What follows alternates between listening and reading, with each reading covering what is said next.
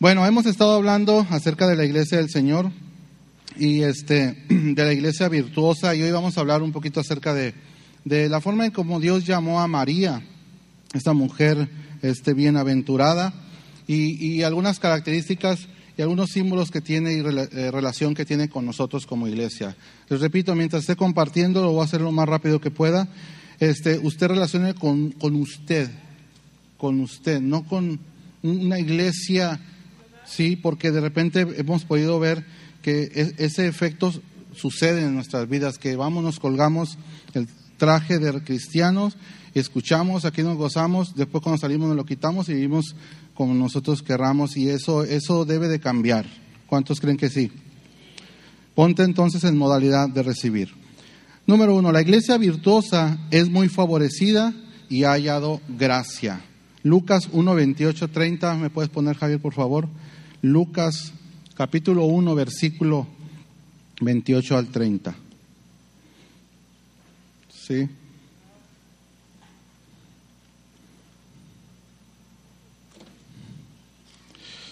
Lucas capítulo 1, versículo 28 al 30. ¿Cómo dice? Dice, y entrando el ángel en donde ella estaba, dijo, salve, muy favorecida, el Señor es contigo, bendita tú eres entre las mujeres. El 29. Mas ella cuando le vio, se turbó por sus palabras y pensaba, ¿qué clase de salutación sería esta? El 30. Dice, entonces el ángel le dijo, María, no temas, porque has hallado gracia delante de Dios. De la misma manera que ella halló gracia delante de Dios, tú y yo hemos hallado gracia delante de Dios. Y esto quiero que caiga profundamente en tu corazón, porque es Dios, Dios te ha escogido a ti, Dios me ha escogido a mí. Dios escogió a los pastores en su momento y ellos hallaron gracia y ellos han caminado en- en base a eso que a ese llamado que Dios les hizo. Dios te llamó a ti de tu familia en esta generación. Dios te llamó a ti y él y has hallado gracia delante de Dios como su iglesia. Tú eres la persona que Dios ha levantado en una generación para ir e impactar, para ir y transformar. Pero es importantísimo entender y es importantísimo empezar a definir el hecho de que Él te llamó a ti, que esto es verdad, que tú te conectas directamente con estas citas bíblicas y tú eres llamado por el Señor. ¿Sí? El mundo espiritual se mueve a través del aspecto legal. Y es importante entender que legalmente ha sido llamado. Eres la persona que ha sido llamado y el rey ha puesto el sello sobre tu vida. Y tú has sido llamado para conmover el mundo espiritual.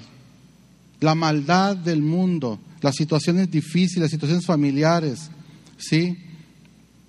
Se mueve, todo se mueve a través del aspecto legal. Sí, cuando estos, estos ah, exorcistas quisieron echar fuera a los demonios, los demonios que les dijeron, sí, conocemos, a- sabemos quién es Jesús conocemos a Pablo, pero ¿ustedes quiénes son? ¿Sí me entiende? Tienen que saber ustedes, cada uno de los que estamos aquí, que Dios nos llamó y que legalmente Él te llamó a ti y que legalmente puedes ir y desalojar cualquier cosa que ha sido establecida legalmente por el enemigo en la vida, en tu vida principalmente y en la vida de los que te rodean. ¿Por qué? Porque Dios te ha llamado a ti, porque tú y yo hemos hallado gracia delante del Señor. El primer, el primer efecto o el primer resultado se hace efectivo en ti. El primer efecto tangible se va a ver en tu vida. El mundo se está perdiendo y tú y yo en un momento dado estuvimos sin Dios. Y en nuestra vida no había gobierno. Estábamos en un estado de anarquismo donde los que mandábamos eh, éramos nosotros y en el peor de los casos ni nosotros. ¿Verdad que sí? Y nuestra vida se iba deteriorando como el mundo se está deteriorando cada vez más.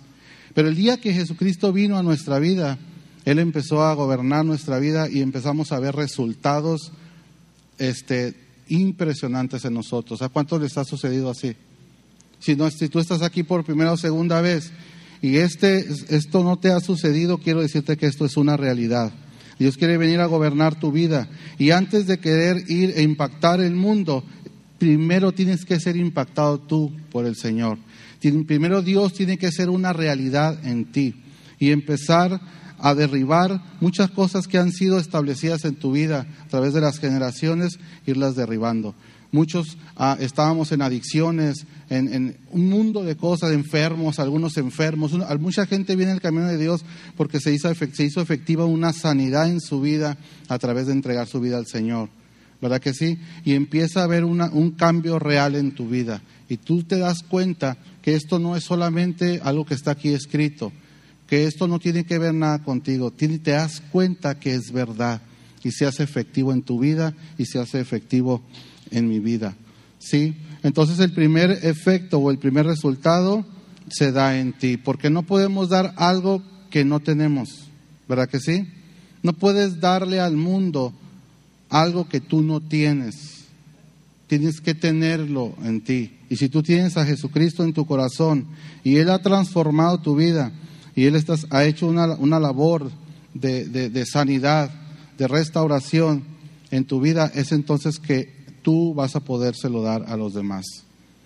Es, es, interesante y es bueno todo lo que hemos estado aprendiendo acerca de la iglesia virtuosa, pero es importante e imperativo entender que tú eres esa iglesia virtuosa. Tú eres el cuerpo de Cristo. Tú eres el templo del Espíritu Santo.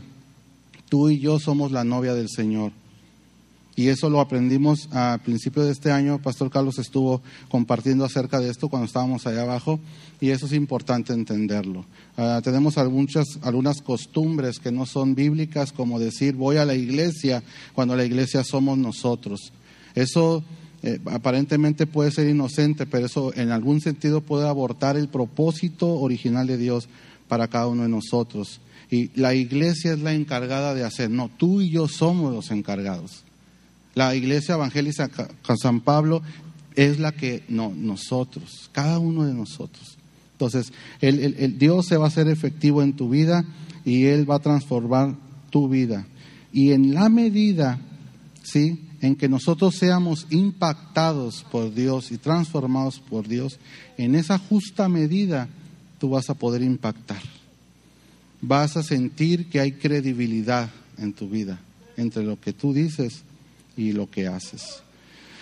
Ah, punto número dos. La iglesia virtuosa sufre la vergüenza y los, dolores de parto. Lucas 1.38, ahí mismo en Lucas estamos.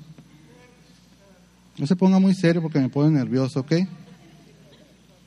Lucas 1.38, ¿cómo dice? Entonces María dijo, he aquí la sierva del Señor, hágase conmigo conforme a tu palabra. Y el ángel se fue de su presencia. Hágase conmigo como tú quieras, ¿sí?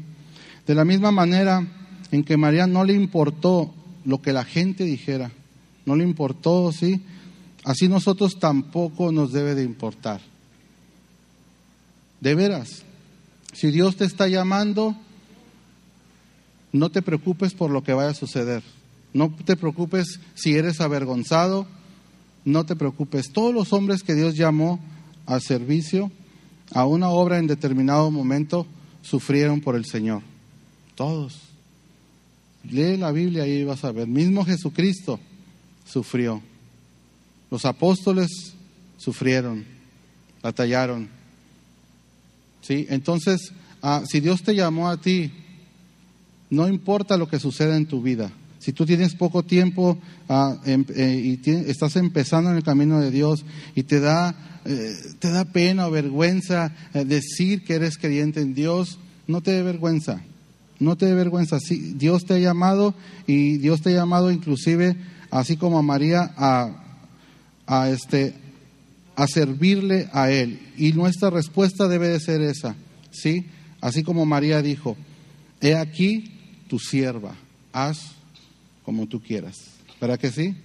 Esa debe de ser nuestra respuesta. Aquí está tu siervo, haz conmigo como tú quieras. Fíjate bien, Dios te ha llamado, has hallado gracia delante de Dios. ¿Me ponen la cita? Has hallado gracia delante de Dios. Y hay algo que Dios quiere escuchar de ti y de mí, y es lo que dijo María. ¿Sí? Dice, María dijo, he aquí la sierva del Señor, hágase conmigo conforme a tu palabra, y el ángel se fue de su presencia. En el momento que ella dio la respuesta, yo imagino al ángel que estaba así. En cuanto la dijo, nos vemos. Ya, se acabó. No hay más. Porque esa es la respuesta correcta. No, lo que pasa es que si tú supieras de dónde yo vengo, eh, eh, mi trasfondo, a mí me sucedió esto y yo viví en la pobreza y yo, eh, Dios simplemente está esperando que tú le digas, ¿qué quieres que yo haga? El apóstol Pablo fue lo que también dijo, ¿qué quieres que haga? ¿Sí? ¿Qué quieres que haga? ¿Quién eres tú? Yo soy Jesús a quien tú persigues. Ay, ¿qué quieres que haga? Lo mismo. Ok. Interesante es que lo que le dijo el Señor, le dijo, entra y se te dirá lo que tienes que hacer. Él le dijo, entra. No te voy a decir yo, tú entras, se te va a decir lo que tienes que hacer. Tienes que ser enseñado, tienes que ser llevado de la mano, inclusive ni puedes ver. Y se te va a enseñar a ver y se te va a enseñar lo, lo que tienes que hacer. Entonces, ah, no te preocupes por lo que esté pasando en tu vida, tú afronta y responde al Señor. Y otra cosa en este punto, aprendamos a conducirnos como dice su palabra. Como dice su palabra. Es bien dicho esto, hay que vivir como Dios manda. Pues hay que vivir como Dios manda. Y esas dos respuestas son las que eh, obtuvo el ángel de María. Aquí, he aquí tu sierva, haz conforme a tu palabra. Hoy podemos ver en, el mundo y en el mundo cristiano de mucha, mucha gente que vemos que tiene mucho conocimiento, pero no saben vivir conforme a la palabra de Dios. Lo mencionamos al rato con la hermana Rita, estábamos compartiendo, y hay gente que tiene mucha información, pero no saben aterrizarlo en su vida diaria. Hay que aprender a vivir como dice la palabra, como dice la palabra. Somos la iglesia virtuosa y es a través de nuestra vida que vamos a expresar lo que Dios es. Por eso es que te pedí al principio que mientras estemos compartiendo, te sepas que eres tú esa iglesia virtuosa. Así es que tú y yo tenemos que aprender a vivir y a conducirnos como dice su palabra. ¿Ok? Punto número tres, la iglesia virtuosa concibe del Espíritu Santo para traer soluciones del cielo. Lucas 1.35. Lucas 1.35, ¿cómo dice? Sí. Respondiendo el ángel le dijo, el Espíritu Santo vendrá sobre ti y el poder del Altísimo te cubrirá con su sombra, por lo cual también el santo ser que nacerá será llamado qué? será llamado Hijo de Dios. De la misma manera que María, sí, así igual con nosotros. Número uno, el Espíritu Santo ha venido sobre ti y ha venido sobre mí. ¿Verdad que sí? Es algo que tenemos que, que saber, que el Espíritu Santo ha venido sobre nosotros. Los recursos del reino de Dios están dispuestos y están al alcance de nosotros para traer solución al mundo. ¿sí? Tú y yo hemos de recibir del Espíritu Santo para traer soluciones al mundo. No es a través de otros medios, es a través de lo que Dios habla a tu vida y habla a mi vida y nos habla como iglesia para solucionar los problemas de una ciudad, para solucionar los problemas de una familia, de una comunidad, de tu vida personal. Es de Dios que nosotros recibimos como iglesia para traer una solución. Es de Dios que María recibió para traer una solución al mundo. Es del Espíritu Santo que concibió.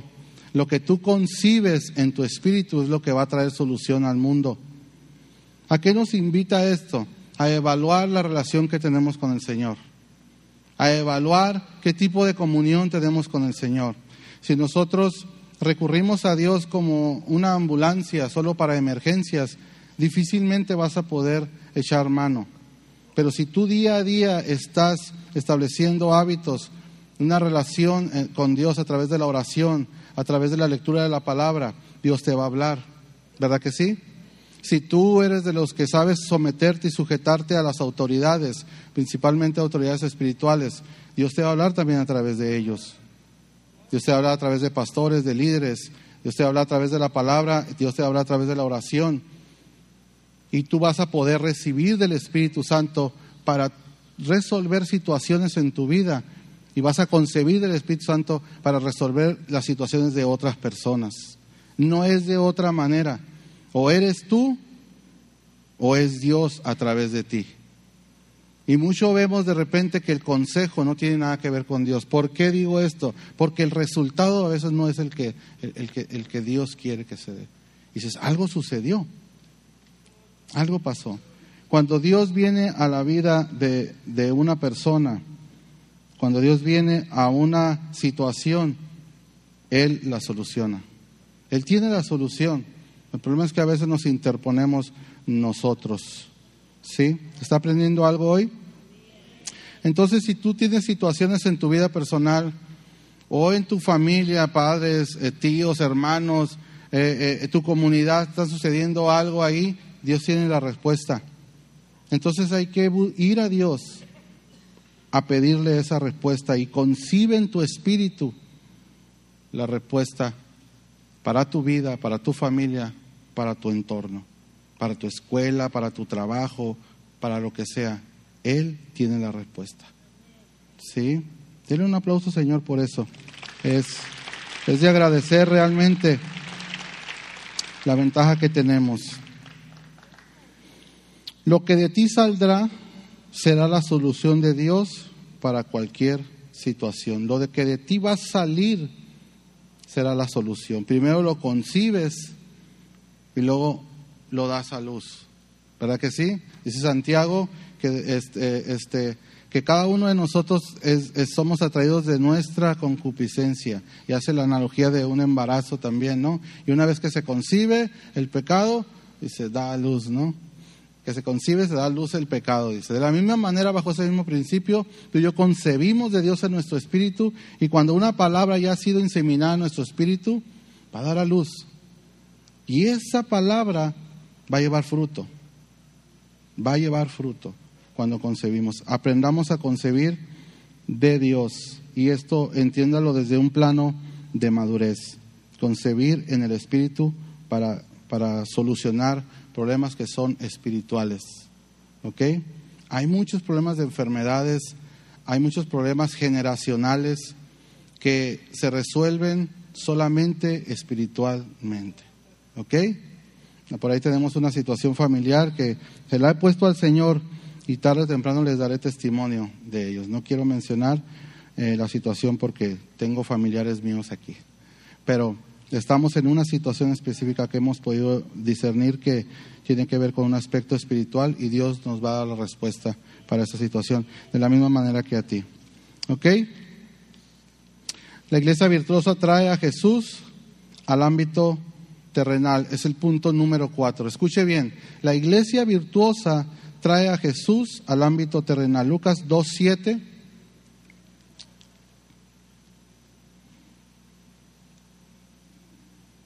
¿Cómo dice? Dice, y dio a luz a su hijo primogénito y lo envolvió en pañales, lo acostó en un pesebre porque no había lugar para ellos en el mesón.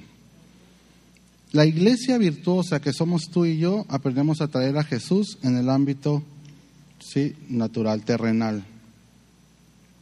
Dios se quiere manifestar a través de su iglesia. Cada uno de nosotros somos un reflejo de lo que Dios es. Y es algo que tienes que aprender a definir.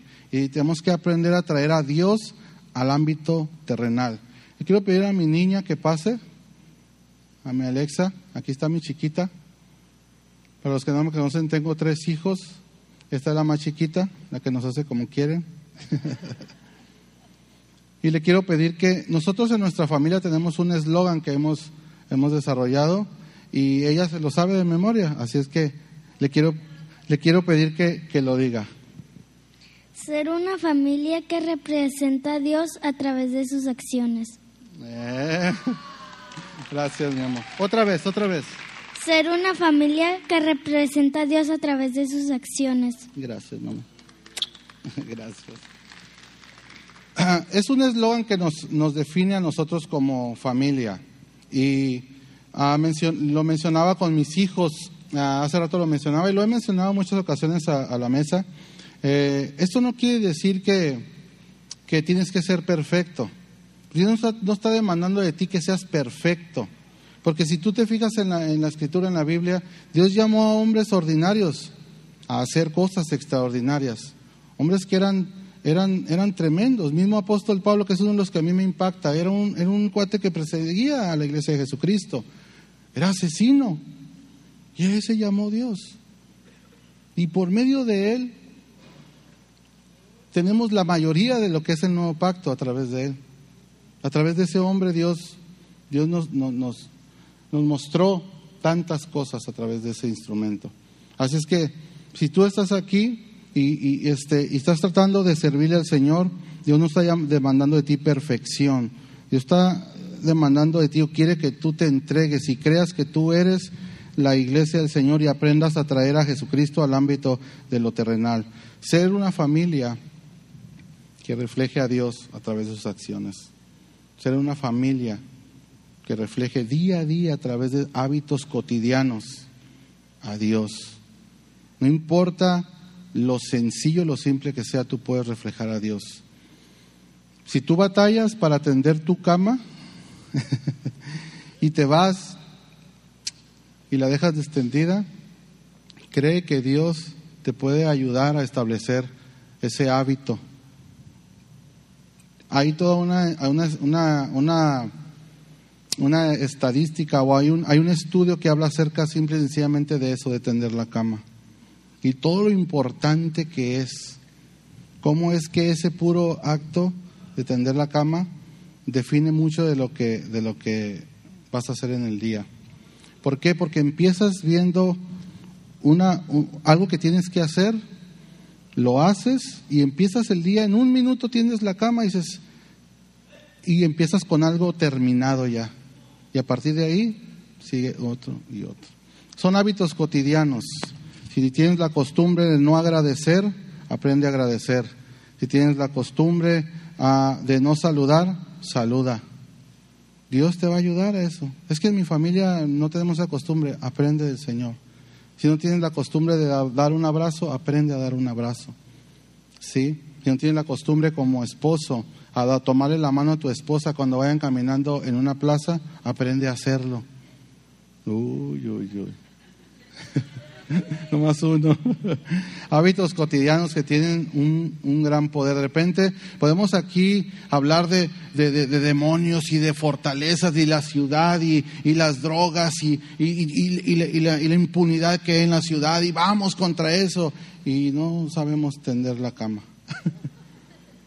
Dios no es tan poderoso como para que tú establezcas hábitos vencedores en tu vida personal y en tu familia. En la medida en que, nos- en que Dios sea real en nuestra vida personal y en nuestro entorno, en nuestra familia, en esa medida vamos a impactar allá. No hay de otra, hermano, ¿ok? Una persona que es más que vencedor en Cristo Jesús es una persona que tiene hábitos vencedores. Ha establecido hábitos vencedores en su vida. Mira, aquí puede venir el reverendo más reverendo del mundo y más ungido a orar por ti para que tu vida cambie. Pero si tú y yo no establecemos hábitos en nuestra vida, nosotros no somos agentes pasivos en esto. Dios quiere usar nuestra vida y Dios quiere que nosotros aprendamos a estar involucrados en esto. Dios en el formato bíblico, Él nos hace responsables a nosotros de andar en el Espíritu, de vivir espiritualmente. No satisfaga los deseos de la carne. Él siempre está diciendo, tú hazlo. Yo ya te capacité, yo ya te di, mi Espíritu está dentro de ti para que tengas victoria. Tú aprende a andar, tú aprende a vivir y tú establece hábitos ganadores en tu vida. Eres tú, echa mano de lo que ya tienes en ti. Y créeme, va a empezar a ver resultados de transformación en tu vida y en tu entorno. Podremos orar y ayunar y hacer un mundo de cosas aquí, pero si tú y yo no establecemos, no va a suceder mucho. ¿Ok? Ahí está.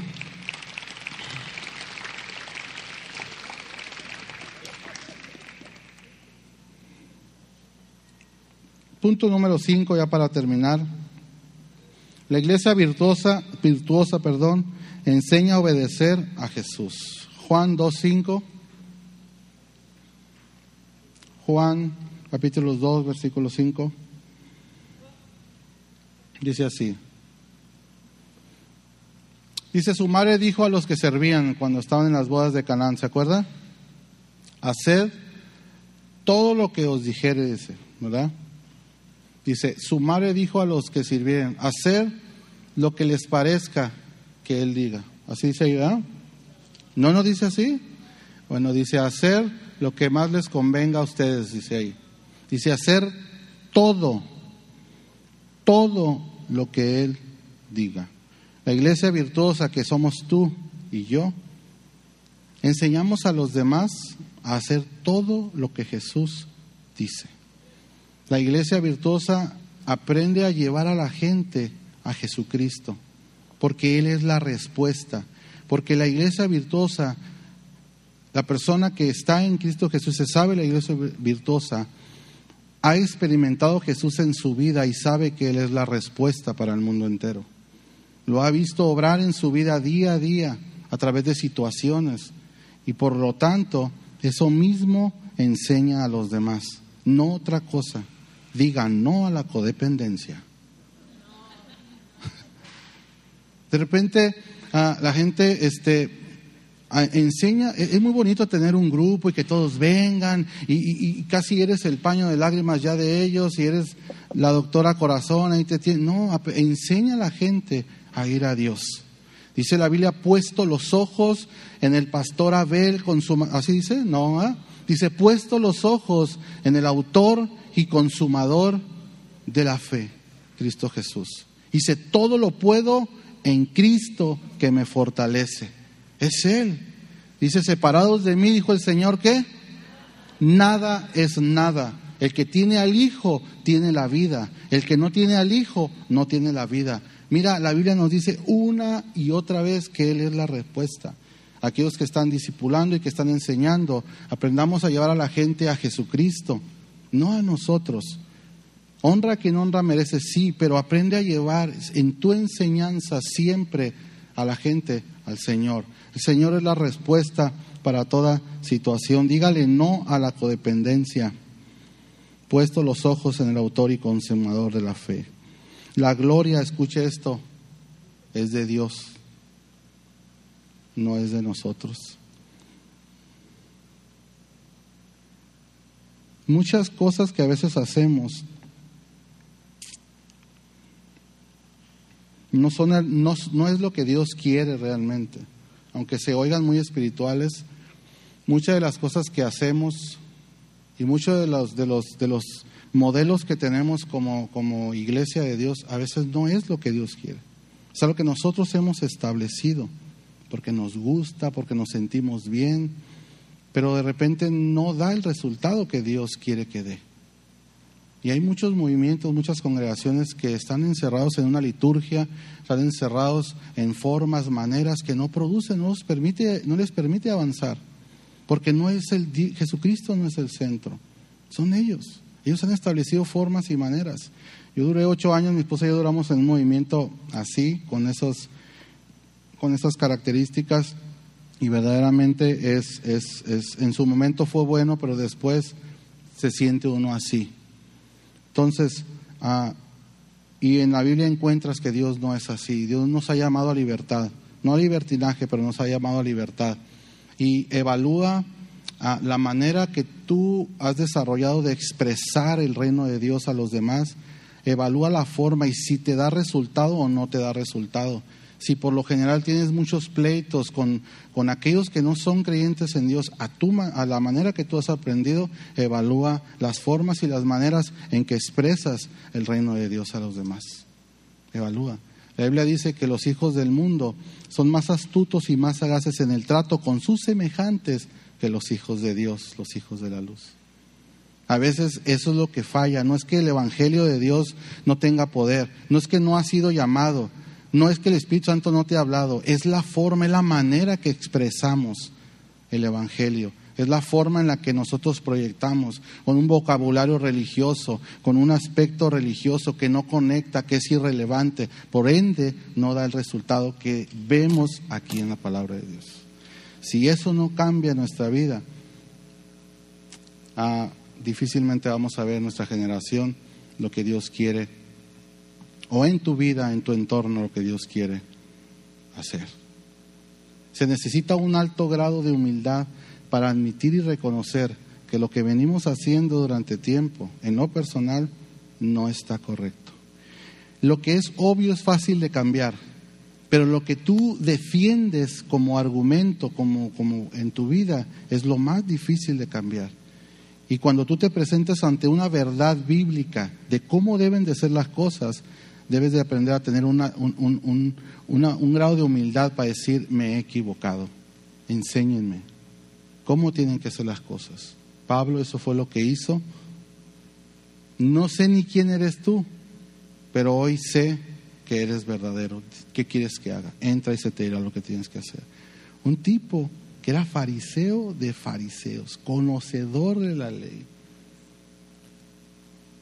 estaba errando el camino ¿Dónde podemos estar tú y yo? En la formación de nuestros hijos, en el trato con nuestra pareja, en el trato con los demás, con los vecinos, con tus familiares. Cuando hay una fiesta no te invitan porque de plano empiezas con... Eso no es de Dios. y sabes, lo, lo menciono así porque eh, la iglesia San Pablo se compone de, creyentes que por lo general no fuimos formados aquí. Venimos de otros movimientos, de otras, y, venimos y nos reunimos aquí. Se, se, vuelve un poco compleja la cosa de repente. Porque de repente, ¿dónde te congregas? En San Pablo. ¿San Pablo? Yo soy anciano de ahí, ahí no hacemos eso. Yo conozco al pastor, conozco a los líderes, y lo que tú haces, dices y la forma, esa no es la manera. ¿Sí me entiendes? Entonces te invito a que te acerques al liderazgo que te acerques a escuela dominical a aprender las formas, las maneras. Acércate. Eh, eh, este, estamos aquí con los brazos abiertos para servirte. Ah, toma la identidad de San Pablo y cuando vayas allá afuera al mundo, expresa lo que Dios nos ha dado como iglesia. ¿Sí? Lo que nos han enseñado nuestros pastores, eso mismo expresa al mundo entero te garantizo que va a haber un gran, un gran resultado.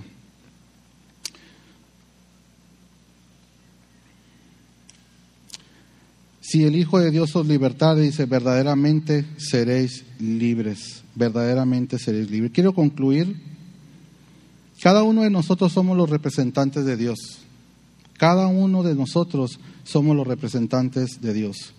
Como su iglesia virtuosa necesitamos recuperar la congruencia entre lo que decimos y lo que hacemos y con esto quiero cerrar.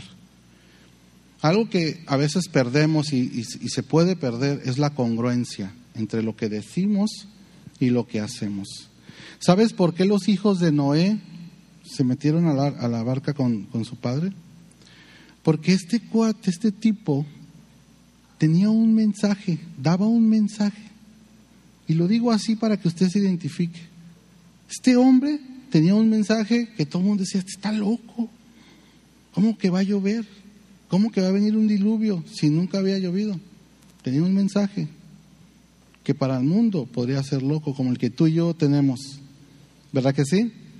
Jesucristo es la respuesta. Está loco. Sí, Él es la respuesta. Él tiene un mensaje y construía en el patio de su casa algo que era congruente con lo que decía. Día a día predicaba, iba y buscaba los materiales e iba construyendo algo que era congruente con lo que decía. El problema es que a veces no hay congruencia entre lo que nosotros decimos que Dios es y que ha hecho en nosotros con la forma en la que nos conducimos de, de, esta, de, de analizar esto unos años atrás es que sacamos el eslogan de nuestra familia. Ser una familia que refleje a Dios a través de nuestras acciones. Le decía a mis hijos, si tal vez te vas a equivocar, hijo, pero tú eres llamado y tú eres llamado a reflejar a Dios a través de tus acciones. Recapacita y sigue adelante. Dice, si has fallado, dice, dice, si has fallado, dice, acércate confiadamente al trono de la gracia, ¿sí? Para alcanzar misericordia y hallar gracia para el oportuno socorro. Él no dice que te alejes, dice que si la regaste, mira, vente, no hay problema.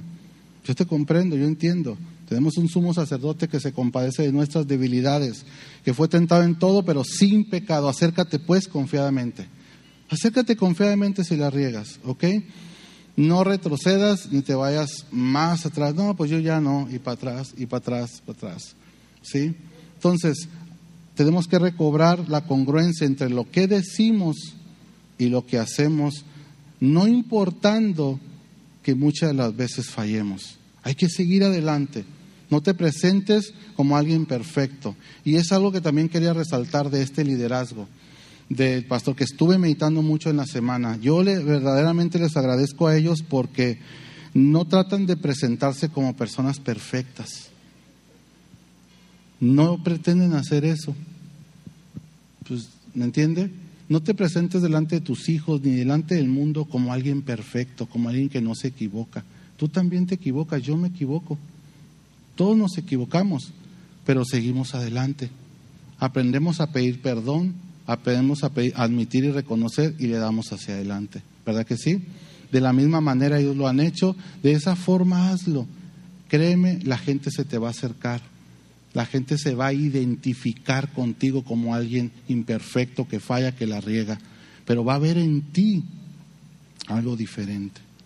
Y es el hecho de que tú confías en Dios, de que tú te acercas a Él y avanzas. ¿Ok?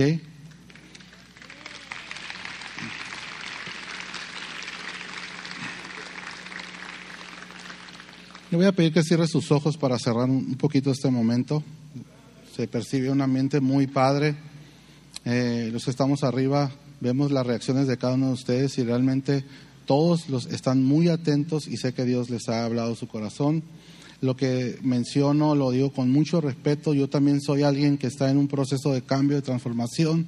No trato de, compartirles desde un pedestal de perfección. Yo también la riego seguido con mi esposa, con mis hijos tengo defectos de carácter, pero entiendo que, que en Dios yo puedo avanzar, yo puedo aprender.